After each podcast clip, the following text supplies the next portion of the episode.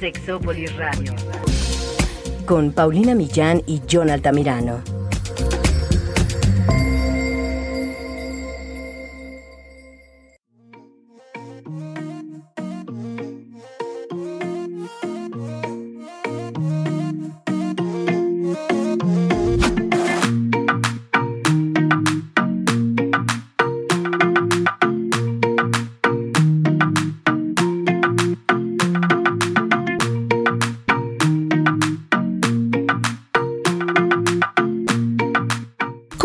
La definición de deseo sexual a través del tiempo. ¿A qué nos referimos cuando hablamos de deseo espontáneo y de deseo responsivo? ¿Cómo entender nuestra propia respuesta a los estímulos para tener una vida sexual más satisfactoria y una mejor relación con nuestro cuerpo? El día de hoy platicaremos sobre este tema que es maravillosamente complejo y súper necesario. Quédense, esto Sexópolis se va a poner muy bueno.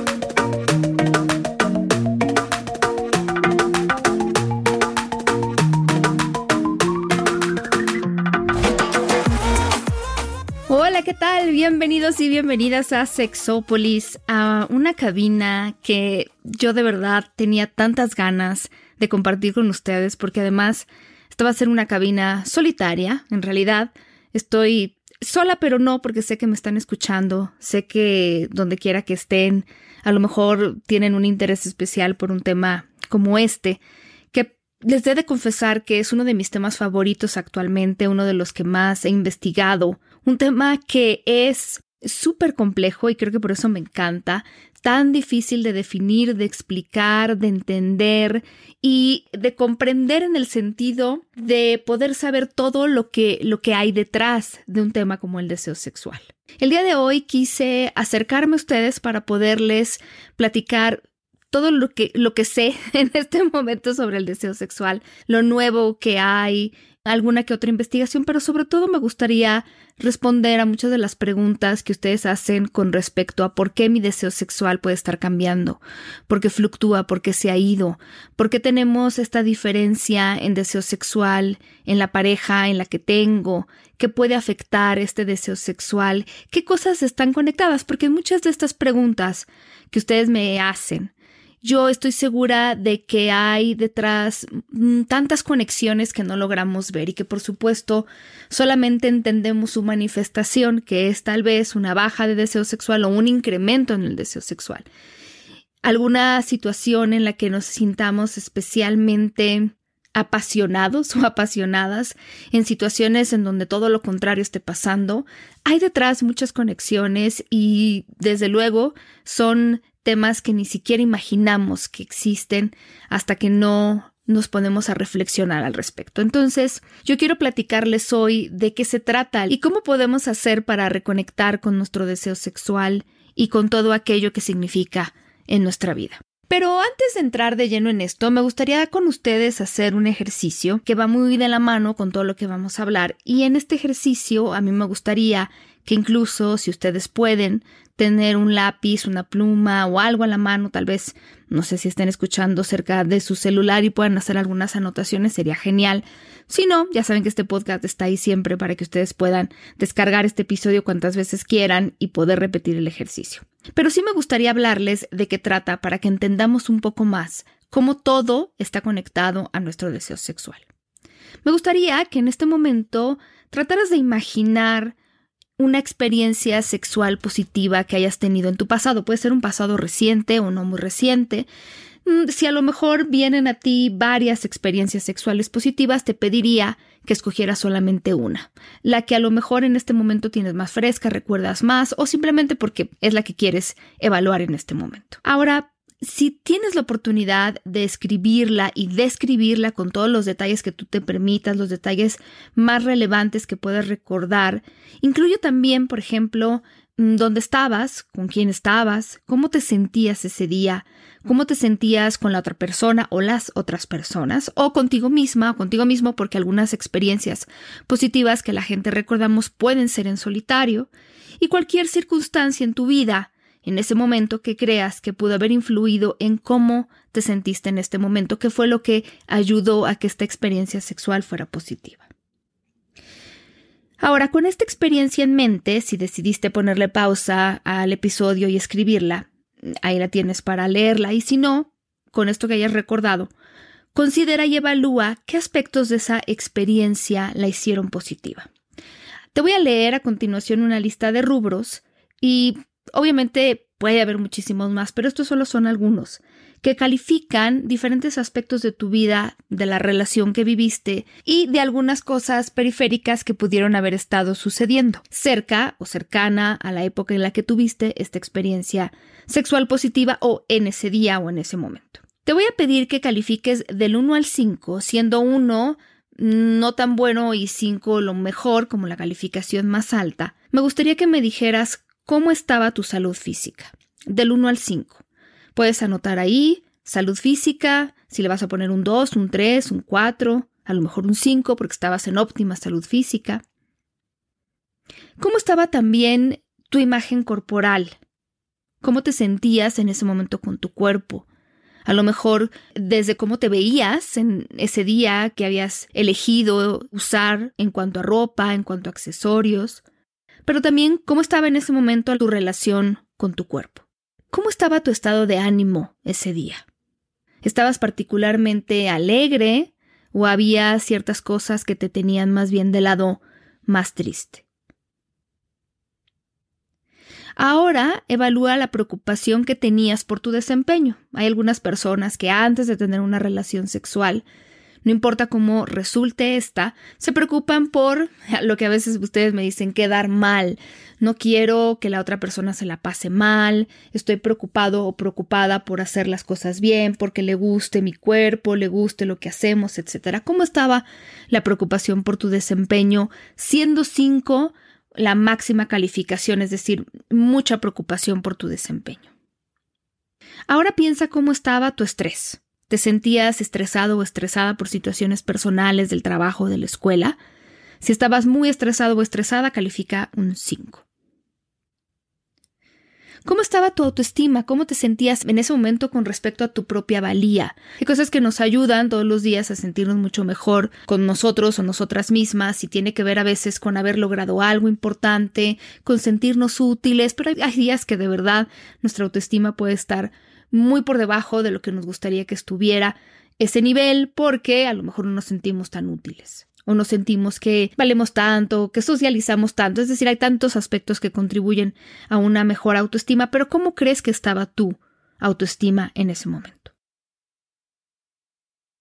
Ahora califica las características de la persona con la que estabas, si es que había una persona o personas. ¿Cómo estaba tu atracción percibida por esa persona? ¿Qué tan atractivo o atractiva encontrabas al otro o la otra con quien estabas? O ambas personas. Siendo el 5 como la mayor atracción. Califica también el olor, si es para ti importante. ¿Cómo te sentías en relación con el olor de la otra persona?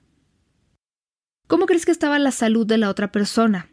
No siempre tenemos toda la información, pero hay veces en que es mucho más obvio porque sabemos que la otra persona a lo mejor no se siente muy bien, está estresado, estresada, tiene dolor de cabeza, está pasando por una enfermedad o se está recuperando de alguna enfermedad.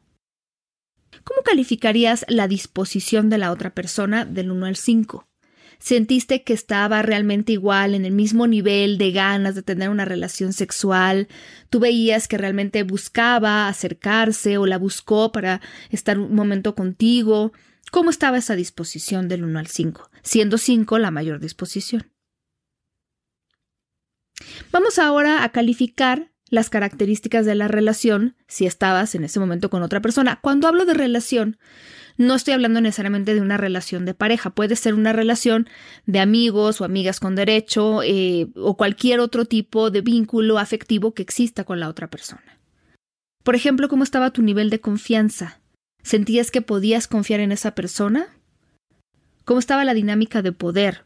¿Crees que estaba balanceada? ¿Que podía ser algo que a lo mejor te permitiera expresar tus opiniones? ¿O más bien sentías todo lo contrario? ¿Cómo estaba tu conexión emocional? ¿Qué tan cercano o cercana te sentías a la otra persona? ¿Cómo estaba tu sentimiento de deseabilidad? ¿Crees que realmente la otra persona te deseaba? ¿Crees que era mutuo esta atracción y este deseo por el otro? ¿Cómo sentías que estaba la comunicación? ¿Crees que era buena, regular? Por ejemplo, ¿crees que te parecía sencillo decir lo que te gusta y lo que no te gusta, que podías expresar tus necesidades, tus límites? ¿Cómo sentías que estaba eso? ¿Sentías que la otra persona también te platicaba cómo se sentía? ¿Cómo calificarías el nivel de respeto en esa relación?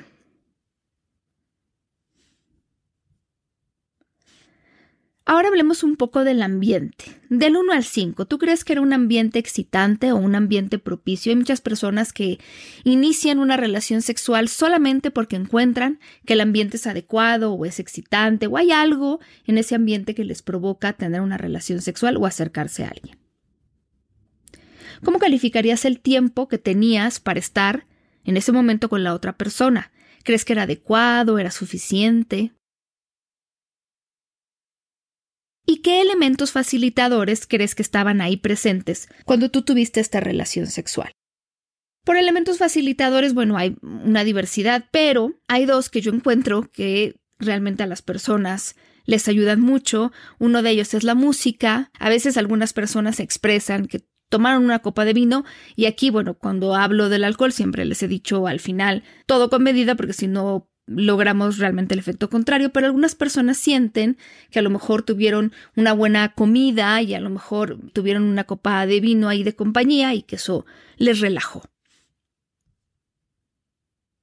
¿Y qué otras circunstancias y factores lúdicos se te ocurren? Por ejemplo, puede ser, y esto nada más hay que poner como si estaban o no estaban, ¿crees tú que lo que sentías de atracción, por ejemplo, por la otra persona, se incrementaba porque viste a la otra persona o personas hacer algo positivo, como interactuar con la familia, trabajar, hacer algo en lo que son muy buenos o buenas. Tal vez estabas de vacaciones y eso era un elemento presente que hay que tomar en cuenta. Tal vez estabas celebrando un aniversario, un cumpleaños, una ocasión especial. Tal vez previo al encuentro sexual hubo algún tipo de seducción a través del sexting, por ejemplo, alguna fantasía guiada en pareja, por ejemplo, el tema de hablar sucio puede ser otro elemento lúdico. Y a lo mejor había juguetes sexuales. Como ves ahí hay muchísimas preguntas porque hay muchísimos elementos que entran en juego cuando tenemos una relación sexual. Y la verdad es que muchos de estos elementos no los tomamos en cuenta. Pero ahora que tienes esta evaluación de cómo estaba y si a lo mejor no tienes una pluma cerca o algo donde anotar, pues a lo mejor ya de ir escuchando las preguntas te vas haciendo una idea de cuáles eran los elementos que para ti resaltaban más de ese encuentro. Tal vez era el nivel de comunicación, el nivel de confianza, de deseabilidad, tal vez fue el tiempo, la charla que tuviste con esa persona. Y ahora piensa también cuál era la emoción o emociones prevalentes en el momento en el que estuviste con la otra persona. ¿Qué aspectos del contexto o ambiente en el que estabas eran los más sobresalientes? Es decir, ¿de qué cosas te acuerdas más? Ahora vamos a hablar del deseo sexual y esto que hicimos lo vamos a dejar a un lado porque tiene mucho sentido y ahorita lo vamos a analizar. Fíjese, el deseo sexual ha sido complicado de definir y la definición que en algún momento tuvo ha ido cambiando. En un principio, por ejemplo, Reagan en 1999 lo definió como el estado motivacional que puede ser definido como un interés en objetos sexuales, por ejemplo, otras personas o actividades, o como un deseo, necesidad o impulso de buscar objetos sexuales o participar en actividades sexuales. Pero de esta definición, que ya tiene algunos años, ahora se han analizado muchísimas cosas con respecto a cómo funcionamos las personas cuando algo nos excita. Incluso en la sexología durante mucho tiempo se planteó esta situación en la que se creía que las personas nos excitábamos como resultado de un estímulo, lo cual sigue siendo cierto, un estímulo en donde está presente algo que nos excita y eso desencadena una serie de etapas, por ejemplo, la excitación, que podemos identificar porque hay algunos aspectos fisiológicos que suceden en hombres y mujeres, la erección, la lubricación y algunas otras cosas que a veces no notamos tanto, como el enrojecimiento de la piel de repente o la sudoración, pero ahí están. Esta excitación llega a un nivel máximo que se llama meseta y a partir de ahí se desencadena el orgasmo. Todo esto está muy bien y tiene mucho sentido. Hoy lo que se sabe es que hay un componente muy importante de esta respuesta sexual humana que resulta ser mucho más difícil de desmenuzar y que tiene que ver más con temas como el contexto y todo lo que acabamos de leer en la lista. Fíjese que Helen Kaplan tomó este modelo de la respuesta sexual humana y decidió agregar el tema del deseo como un tema muy importante. Ella trabajaba mucho con las mujeres y empezó a observar, sobre todo en sus pacientes femeninas, que ahí había un tema, porque realmente no es que se pueda desencadenar una respuesta sexual si no hay de por medio un deseo y ahora ¿Cómo es ese deseo? ¿De qué depende ese deseo? Rosemary Bason es muy famosa entre muchas personas que se dedican a estudiar la salud sexual porque ella también trabajó con muchas mujeres y ella motivó a sus pacientes a identificar todos estos factores que tenían o tienen el potencial en ellas o en ellos de excitarles. Y también les invitó a cuestionarse porque tenían relaciones sexuales. En este programa ya hemos hablado de esto alguna vez. ¿Por qué tengo, para qué tengo relaciones sexuales? Porque decimos que muchas de las situaciones que a veces no alcanzamos a ver, la respuesta a esta pregunta nos puede dar mucha luz. Si alguien llega a terapia, dice que a lo mejor no tiene una buena excitación sexual o no tiene una erección, o tiene dificultades para excitarse. La respuesta a la pregunta ¿y por qué o para qué tienes relaciones sexuales? nos puede decir mucho, por ejemplo, si la persona contesta algo como pues yo las tengo para cumplirle a mi pareja, para que mi pareja no se enoje, siento que es una obligación y ahí hay mucho que desempacar. Algo que decía Bason y que fue verdaderamente innovador es el deseo sexual no tiene que estar presente antes de un encuentro sexual, sino que puede cultivarse durante este encuentro. Esto es así como algo, wow, increíblemente interesante y muy diferente a las cosas que hemos aprendido. Porque ya seguramente en algún programa les platiqué, o en algún live, si ustedes me acompañan en los lives que tengo en Instagram, muchas veces yo he platicado de la diferencia entre el deseo sexual responsivo y el deseo sexual espontáneo. Cuando hablamos de deseo sexual espontáneo, hablamos de todas aquellas cosas que suceden de manera así, sin provocarla. Muchas veces tiene que ver con el deseo que sentimos por una persona que nos atrae muchísimo al inicio de la relación. Y a veces, cuando tenemos este deseo sexual espontáneo, sentimos que hay casi electricidad y que ya no podemos aguantar para tocar a la otra persona y que cualquier roce con esa persona se vuelve verdaderamente excitante y nos pone, decimos, o al menos eso digo yo, me pone muy mal. Ese deseo sexual espontáneo existe, pero no es la mayor parte del deseo sexual que está presente en las personas. Pensemos en una relación de pareja. En un inicio, este tipo de deseo puede estar muy presente, pero con el paso del tiempo, y no es culpa de nadie, hay muchas situaciones que suceden en el cerebro, que bueno, pues los estímulos sexuales dejan de liberar tanta dopamina, por ejemplo, como antes, y entonces ya no es novedad y pues al cerebro y a la dopamina le gusta mucho la novedad y entonces empezamos a vivir otro tipo de deseo, que es el deseo sexual responsivo. Y justo como su nombre lo indica, se refiere a todas aquellas veces en que nosotras nosotros respondemos a estímulos que ya conocemos que nos pueden excitar. Pero ahí, como dice Rosemary Bason, lo que tenemos que hacer es cultivar este deseo sexual deseo sexual responsivo. Y ella crea un modelo de la respuesta sexual en donde ella dice, yo les voy a poner aquí un ejemplo para que sea a lo mejor mucho más comprensible y también es la manera en la que yo me lo expliqué a mí misma. Vamos a imaginar que yo estoy con mi pareja y en este momento no me siento físicamente excitada, pero hay una conciencia de una necesidad no sexual, de ser sexual, dice ella. ¿Qué quiere decir con esto? Que a lo mejor, aunque en este momento yo no estoy en la mayor excitación a nivel fisiológico, yo estoy con mi pareja y se me antoja tener un momento en el que podemos compartir, en el que podemos tocarnos y que puede terminar en una relación sexual, que puede terminar en un orgasmo, y la recompensa no solo es el orgasmo, sino yo me puedo imaginar que la recompensa será pues la mayor cercanía, la intimidad y todas aquellas cosas que nos suceden después de que tenemos una relación sexual satisfactoria. Entonces, aunque en este momento realmente a lo mejor yo como hombre no tengo una erección o no estoy lubricando, lo que sea, en este momento yo decido que voy a iniciar un proceso de despertar mi deseo sexual de manera consciente. Es decir, es una elección deliberada de experimentar un estímulo sexual. A lo mejor yo sé que si empiezo a tocar a mi pareja, ¿no? Y a lo mejor dándole un masaje y luego un masaje más íntimo, más cachondo, yo me voy a empezar a excitar. O sé que si mi pareja me empieza a tocar o me empieza a besar, ustedes saben, en las zonas en las que más nos gusta que nos toquen, yo voy a empezar a responder. Y a lo mejor me va a tomar un tiempo, porque hay personas que a lo mejor necesitan antes relajarse, tomarse un baño, porque han tenido un día muy estresado, muy movido, pero saben que en algún momento, conociendo bien su cuerpo, van a responder a este estímulo. Entonces, nuestro cuerpo empieza a desencadenar esta excitación sexual que tiene más que ver con el tema fisiológico y desde luego un deseo de continuar con este estímulo y esta experiencia sexual. Este deseo de continuar también nos lleva a una mayor excitación y en algunos casos al orgasmo, que conlleva todo este bienestar físico y si no al menos es una manera de acercarnos a la otra persona, cosas que nos gustan.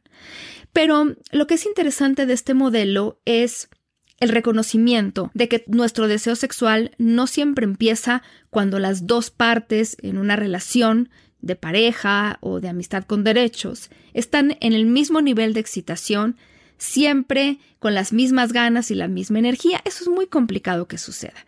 Entonces lo que algunas veces sucede, y si ustedes están en relaciones ya de más de cierto tiempo, no me dejarán mentir que a veces es, pues la otra persona quiere más que yo y entonces empezamos a tener un acercamiento y en ese acercamiento yo me permito excitarme. Y entonces a partir de ese permitirme que mi cuerpo responda a estos estímulos empieza a dar la relación sexual. Pero no siempre lo imaginamos así. Hay personas que dicen, bueno, como no tengo un deseo sexual espontáneo, entonces realmente no inicio una relación sexual porque no tengo nada para iniciarla porque pensamos muchas veces el deseo como deseo sexual espontáneo y nos quedamos esperando que ese deseo sexual regrese, cuando la mayor parte de las relaciones que tienen las personas, y eso lo dice una autora que ya les he mencionado antes, que se llama Emily Nagoski, la mayor parte de nuestros encuentros sexuales suceden a partir de la respuesta a un deseo sexual que no es espontáneo, sino responsivo. El deseo sexual responsivo es contexto dependiente. Y eso es muy importante que lo entendamos porque en el contexto apropiado, con el estímulo sexual apropiado, podemos responder de una manera en la que podamos empezar a conectar con toda esta parte de nuestro cuerpo. Hay algo que es muy interesante y que apoya mucho esto de lo que yo les estoy hablando. Algo que yo he nombrado excitación objetiva versus excitación, digamos, subjetiva. Porque, fíjense, no todas las personas, pero sobre todo las mujeres, perciben o toman en cuenta el estado de excitación objetiva, es decir, lo que sus órganos sexuales, tanto externos como internos, les están diciendo que están sintiendo, es decir, la respuesta fisiológica.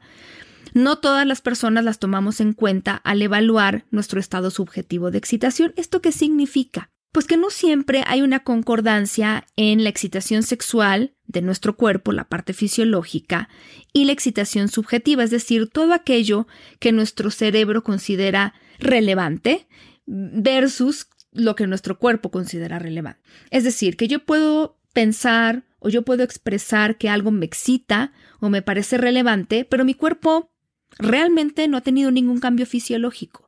Y también puede pasar del otro lado, que a lo mejor yo esté viendo una película y me pueda yo excitar a través de, pero no necesariamente yo quiero tener relaciones sexuales con la película.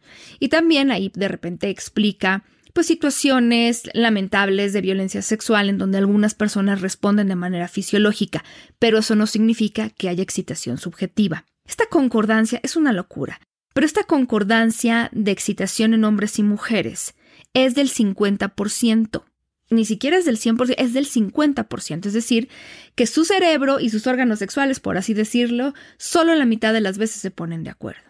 Y en el caso de las mujeres, solo en un 10%, solamente en un 10%. Entonces muchas veces podemos decir me interesa estar con alguien, me excita la idea de estar con alguien, pero no es que en ese momento estemos teniendo una erección o una lubricación. El elemento novedoso de esta propuesta de Bason es el tema de la intimidad emocional, como un elemento importante que realmente afecta o, es muy determinante en, en el ciclo de la respuesta sexual humana y también la percepción de satisfacción, tanto física como emocional, porque es la realidad, las personas no siempre buscamos las relaciones sexuales como un tema de satisfacción física, También los hombres tienen esta búsqueda, me ha tocado leer muchas investigaciones, de una conexión con otra persona. A veces porque nos sentimos solos o porque simplemente queremos compartir con alguien más. La actividad sexual humana en solitario o compartida, la verdad es que cubre varias necesidades, de las cuales, obviamente, la necesidad física consciente es solamente una de ellas. Hay muchos estudiosos y académicas que se han encargado de seguir elaborando sobre este tema del deseo contexto dependiente. Y hay un modelo que me gusta, es uno de varios, de Wallen y Roth, que habla de que las percepciones y las evaluaciones son actividades cognitivas muy importantes. ¿Y eso que tiene que ver con el deseo? Bueno, pues es que el modo en el que evaluamos un estímulo, una situación, un contexto, va a depender mucho de cómo respondemos a ese contexto. El modelo es un tanto cuanto complejo, pero lo que me gustaría rescatar es cómo las personas todo el tiempo estamos dependiendo de cómo evaluamos el contexto. Porque yo puedo llegar y tocar a alguien, o alguien puede llegar y tocarme a mí. Si esa persona me gusta, me atrae, tengo una relación con esa persona, quiero tener una relación con esa persona, por supuesto que mi evaluación va a ser positiva. Y una vez que yo evalúo de manera positiva ese estímulo sexual, pues voy a permitirme excitarme pero también voy a evaluar esta excitación, porque si yo estoy con una persona y no me siento del todo cómoda, está haciendo cosas que la verdad nada que ver, no me gustan o se está portando brusco, entonces yo no voy a evaluar de manera positiva esa excitación y esta respuesta sexual puede detenerse. Sin embargo, si yo la evalúo de manera positiva, pues voy a tener como consecuencia de eso mayor excitación y continuación con esta conducta sexual. Y esto puede explicar por qué muchas veces llegamos a una relación sexual con muchísimo entusiasmo, pero a lo largo de la relación sexual tal vez no nos vayamos sintiendo tan bien y no sé si les ha pasado, pero como que la excitación sexual empieza a bajar, ya nos empezamos a sentir no tan a gusto, a veces incluso como en una situación muy rara, porque la evaluación que hacemos de estos tocamientos, de estos estímulos y de esta excitación no son positivas y es una evaluación constante. Otra cosa de la que no siempre tenemos conciencia es el tema de la respuesta sexual vista desde un modelo de control dual. Es decir, tenemos un acelerador y un freno que vive en nuestro cuerpo siempre. Entonces, muchas veces conocemos muy bien de qué van estas dos situaciones, ¿no? Como la analogía del coche, pero realmente no siempre. Es decir, eh, este freno y este acelerador obviamente ocurren a nivel del sistema nervioso, del sistema nervioso central. El acelerador vendría siendo nuestro sistema nervioso simpático y el freno nuestro sistema nervioso parasimpático. El sistema de excitación sexual, lo que vendría siendo nuestro acelerador, es el que recibe información sobre los estímulos sexualmente relevantes, lo que vemos, escuchamos, olemos, tocamos, y que puede trabajar muy por debajo de nuestra conciencia, es decir, no siempre lo estamos notando. Y el sistema de inhibición sexual, digamos que se divide en dos partes, eso sería el freno, porque sí tenemos conciencia de que hay un freno que nosotras, nosotros ponemos cuando no nos gustan las cosas, es eh, a lo mejor la presencia de una amenaza en el entorno, ponemos freno, algo que ya no nos gustó de la otra persona o de la situación, pero hay otro tipo de freno, y por eso aquí la analogía de un coche, carro o un auto puede ser muy buena porque en muchos de ellos hay el famoso freno de mano.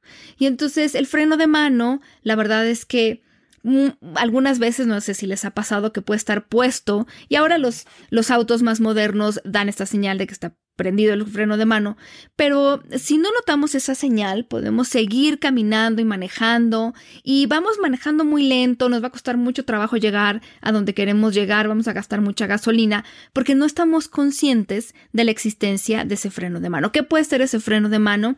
Pues yo he visto muchas cosas en muchas personas, tiene que ver con sus propias actitudes ante la sexualidad, cosas que no han trabajado, a lo mejor de la infancia, pues a lo mejor a veces traumas que también pues ocurrieron en algún momento de nuestra vida, pero también la educación censurada que hemos tenido sobre la sexualidad. Entonces, como no trabajamos eso de fondo, no estamos respondiendo a los estímulos sexuales y, y ahí es donde empezamos a entender un poco cómo funciona el deseo sexual. Yo puedo no tener deseo sexual porque a pesar de que no estoy conscientemente apretando el freno, puede haber ahí un freno de mano. Claro que hay personas que viven con el acelerador puesto y hay personas que viven casi con el pie en el freno. tal cual manejan algunas personas. Un ejemplo de algo que puede ayudarnos a poner el pie en el acelerador sería obviamente pues los estímulos eróticos, todas aquellas cosas que nos gustan y los inhibidores Pueden ser, por ejemplo, y esto se ha encontrado en diversos estudios, el estrés, la depresión, los distractores, el automonitoreo, es decir, todas estas situaciones en donde yo me estoy constantemente preocupando por mi desempeño y a veces, por ahí decía incluso una autora, la excitación de la pareja, porque a veces yo veo que mi pareja está excitada y a lo mejor nos empezamos a tocar y entonces yo me siento responsable de esa excitación y me siento obligado u obligada a responder ante eso y entonces eso termina inhibiéndonos. Hay muchísimos frenos que pueden estar en nuestra vida, de los cuales no siempre somos conscientes. Hay personas que viven deseo sexual bajo por situación de enfermedad, temporal o crónica, por alguna cirugía. Algunos medicamentos afectan también nuestro deseo sexual. Algunos anticonceptivos, dependiendo de qué anticonceptivo sea y depende de qué persona, y algunos antidepresivos. Es muy importante hablar con la persona que está atendiéndonos y que está controlando todo esto que estamos tomando, no detener la toma de esos medicamentos porque tienen una función muy importante y sobre todo, por ejemplo, en los anticonceptivos, si los dejamos de tomar, pues ya no funcionan, ¿verdad?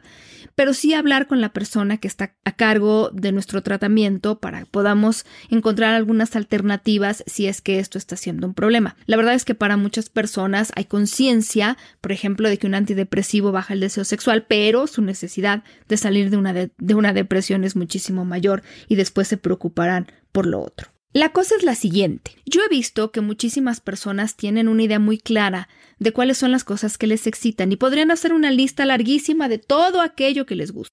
Me gusta que mi pareja haga esto, me gusta que me digan lo otro, me excita ver a mi pareja, me excitan los lugares prohibidos o los lugares muy agradables y hacen una lista enorme. Pero a veces hay muchísima más dificultad para hacer una lista de cuáles son los inhibidores en mi vida porque yo puedo tener todos los excitadores a la mano y decir, hoy me voy a dar el permiso y el gusto de reunir todas aquellas cosas que me excitan, pero si hay inhibidores de los que no estoy consciente, eso va a hacer que aquellos excitadores que yo reuní para mi placer no tengan el mismo efecto. Y justo en esta evaluación que hacíamos al principio del programa, el objetivo es tratar de entender sobre todo cuáles son nuestros excitadores e inhibidores y muchas veces de los cuales no tenemos tanta conciencia. Si ustedes ahorita se ponen a evaluar esta hoja y todas aquellas cosas que estuvieron evaluando, ¿qué dirían ustedes que estaba presente como excitador que era mucho más importante a veces de lo que nosotros creemos? Porque a veces cuando nos preguntan, bueno, pues realmente a mí lo que más me excita es el lugar, pero cuando me pongo a evaluar una experiencia positiva de mi pasado y a lo mejor más de una. Y de lo que me doy cuenta en realidad es que yo lo que me sentía sobre todo era relajado o relajada. Y eso me ayudó o ayudó muchísimo a que esta experiencia sexual fuera positiva. O a lo mejor qué sorpresa, pero era tener tiempo para estar con esa persona, que el tiempo fuera adecuado, que la comunicación fuera adecuada. Y también me puedo dar cuenta de cómo estaban ahí mis inhibidores, cuál era mi nivel de estrés, cómo estaba mi estado de ánimo, cómo, cómo estaba mi relación con mi cuerpo, mi autoestima, porque a lo mejor lo que descubro también es que todas estas situaciones estaban muy bien colocadas, es decir, no tenía tanto estrés, mi autoestima estaba bien, mi relación con el cuerpo estaba bien, porque nuestra relación con nuestro cuerpo va cambiando a lo largo de la vida y a veces casi diario. Entonces, la idea aquí con este ejercicio al principio es que podamos identificar los verdaderos excitadores e inhibidores para que haya un buen equilibrio, porque yo puedo estar poniendo el pie hasta el fondo en el acelerador, pero si también lo tengo en el freno, no voy a moverme a ningún lado. El deseo sexual, les decía, es algo bien complejo, porque por ejemplo, hay estímulos que resultan ambivalentes, es decir, que pueden ser situaciones que aprieten nuestro freno o el acelerador dependiendo de las circunstancias. Por ejemplo, si ustedes son como yo, que de repente les pone un poco nerviosas este asunto de las demostraciones públicas de afecto, también depende de qué demostración. A lo mejor que alguien me toque de manera muy íntima en privado puede excitarme, pero si lo hace en público va a tener el efecto opuesto por completo. Miren, a mí no se me va a olvidar nunca. Bueno, en general, yo amo a Emily Nagoski. Creo que mm, si no ha quedado claro en los programas, no sé, eh, te amo, querida Emily Nagoski, y todo lo que me gusta cómo explica las cosas ella. Y no se me va a olvidar una charla en la que ella hablaba justo de cómo algún mismo estímulo puede desencadenar dos respuestas muy diferentes en una misma persona.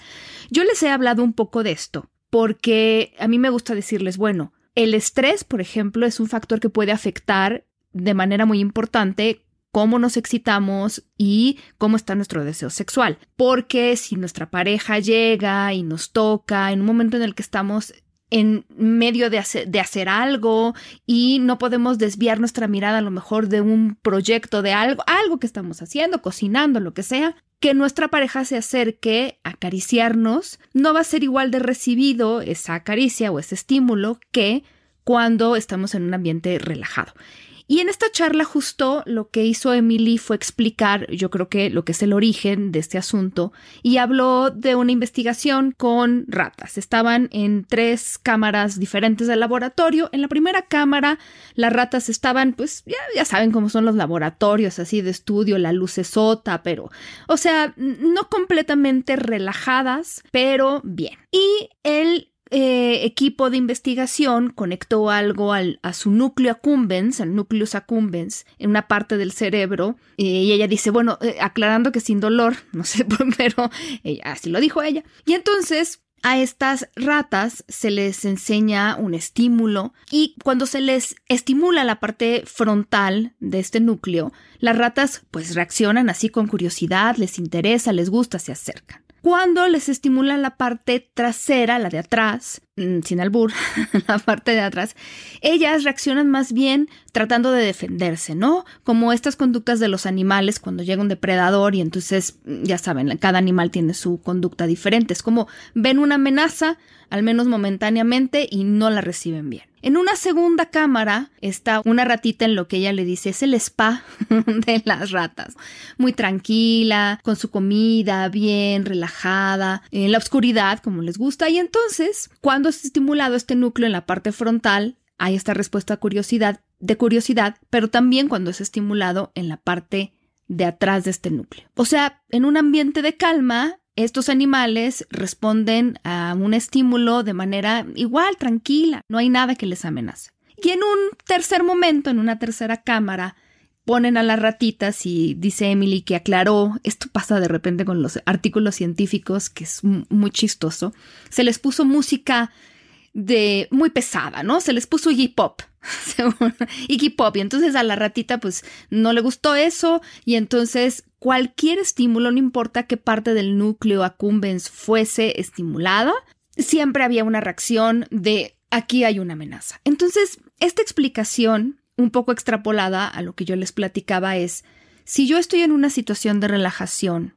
un estímulo que yo sé que me excita, o hacer yo algo a mí misma que me excite, va a ser bien recibido. Pero si estoy en una situación de estrés, si me enojé con mi pareja, si el trabajo, si mis hijos, hijas, algo que esté pasando en mi vida, algo no necesariamente relacionado a ese momento o a la pareja, pero también incluido eso, vamos a responder o no responder, o de verdad va a causar el efecto contrario. Esto es muy interesante y nos dice mucho sobre nuestro deseo sexual porque para que nosotras y nosotros podamos realmente reaccionar como esperaríamos reaccionar ante un estímulo, tenemos que tener un ambiente, pues no a lo mejor de spa, pero de confianza con la otra persona, de algunas personas entrarán cariño, este, o saberse amadas, pero de respeto, los básicos mínimos, diría yo. Y ahí es donde se vuelve complejo. Ahorita, en un momento más, yo les voy a contar de una investigación que yo hice y que lo deja bastante claro.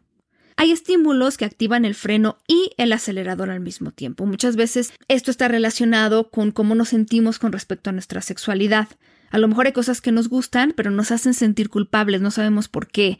O a lo mejor son cosas que nos enseñaron que estaban mal, pero estamos disfrutando, entonces es una cosa muy confusa. Y otra cosa que también se agrega a todo esto, que todavía hace más complejo el deseo sexual es que todas las personas tenemos distintas sensibilidades al freno y al acelerador. Entonces, si estamos en pareja, qué difícil, porque a lo mejor la otra persona vive con el pie en el freno y yo vivo con el pie en el acelerador o viceversa.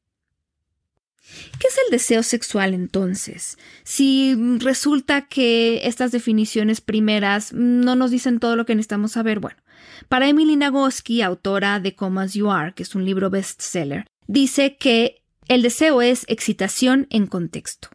Excitación en contexto. Sí, nos estamos excitando, pero no nos podemos olvidar de que hay un contexto. Es curiosidad, dice ella, pero realmente no es que sea un impulso, ni un instinto, ni una especie de hambre. El deseo sexual es más complejo, es una excitación en contexto. Algo que a mí me ha parecido verdaderamente brillante desde que lo escuché es la aproximación que ha tenido otra autora, muy famosa también, que se llama Lori Broto, que ha escrito mucho sobre mindfulness, cuando ella habla de deseo sexual. Ella dice, el deseo sexual es una emoción que puede ser cultivada y provocada. Y miren, yo lo veo de esta manera. Si yo en este momento les digo, oigan, pues estoy aquí sentada grabando para ustedes y de repente me empiezo a sentir verdaderamente furiosa y me empieza a entrar una ira que casi que no puedo contener, de la nada. O si les digo, de repente me entró una alegría súper fuerte, yo de verdad me sentía que no cabía en mí o un miedo tremendo de la nada y de repente, probablemente pensarían que yo tengo algunos problemas que resolver, ¿verdad? Pero si al contrario yo les digo, fíjense que ahorita recibí un mensaje que la verdad me tiene de mal humor, eh, o recibí un mensaje que me tiene de muy buen humor, o pasó algo que me dio mucho miedo, pues entonces podría entenderse que a una situación haya una reacción emocional como consecuencia de esto. Ella ve el deseo sexual así, como una emoción que es el resultado de algo más. Y un poco volvemos a la idea del deseo responsivo versus deseo espontáneo. Ella cree que es mucho más sensato hablar de que el deseo es algo que surge a partir del que respondemos a otra cosa. Si alguien dice, bueno, es que mi pareja me está acariciando, estamos viendo una película erótica, yo estoy leyendo una historia erótica, me estoy tocando, pues tiene mucho sentido que haya una excitación sexual en consecuencia, que mi respuesta sexual surja a partir de esto.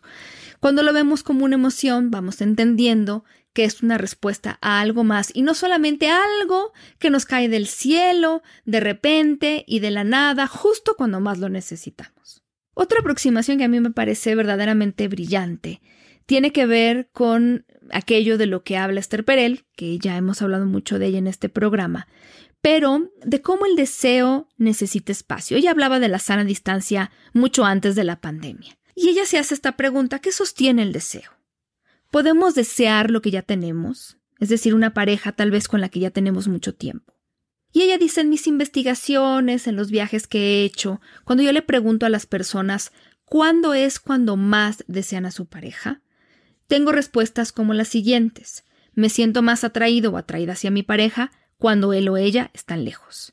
Me siento más atraído o atraída hacia mi pareja cuando nos reencontramos, después de un tiempo o después de una separación.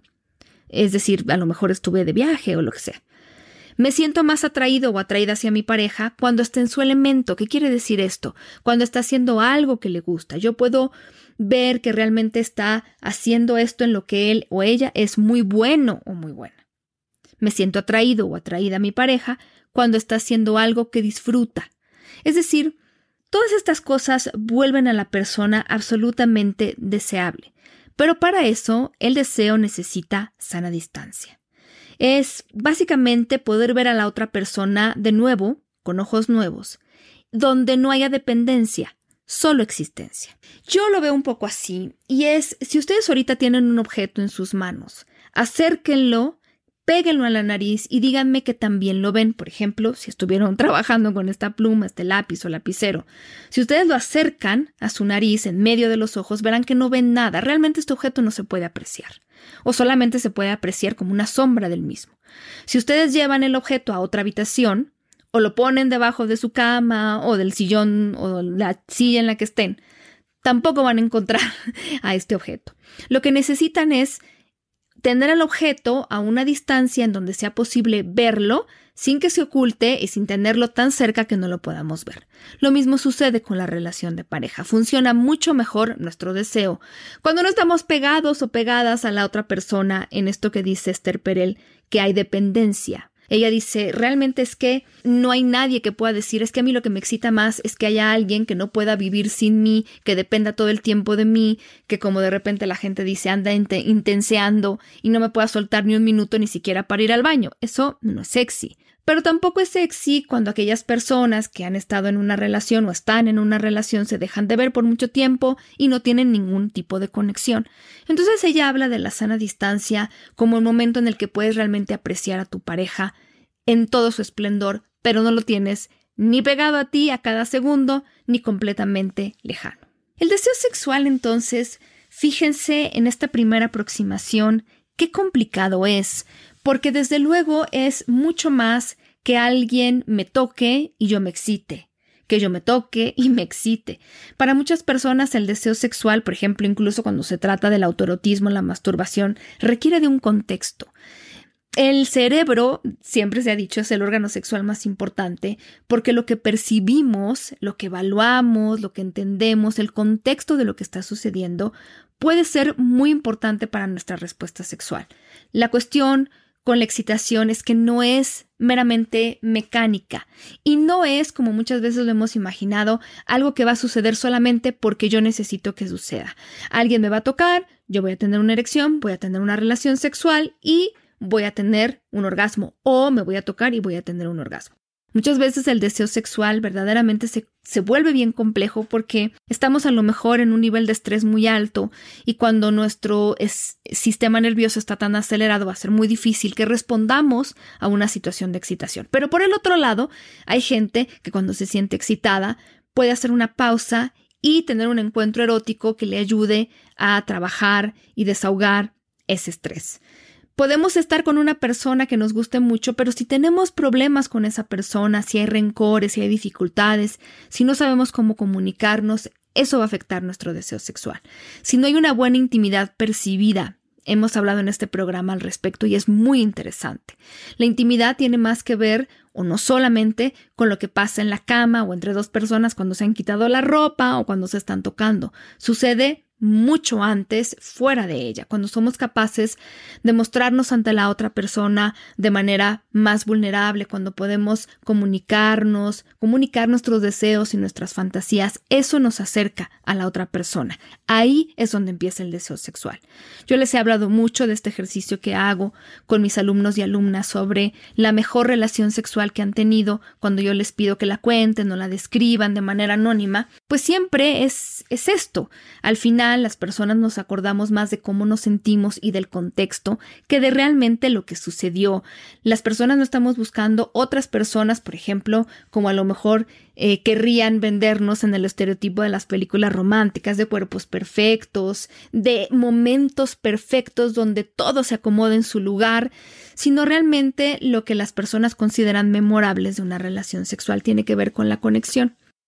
No sé, y esto sería lo último que me gustaría decirles, pero francamente no es lo menos importante.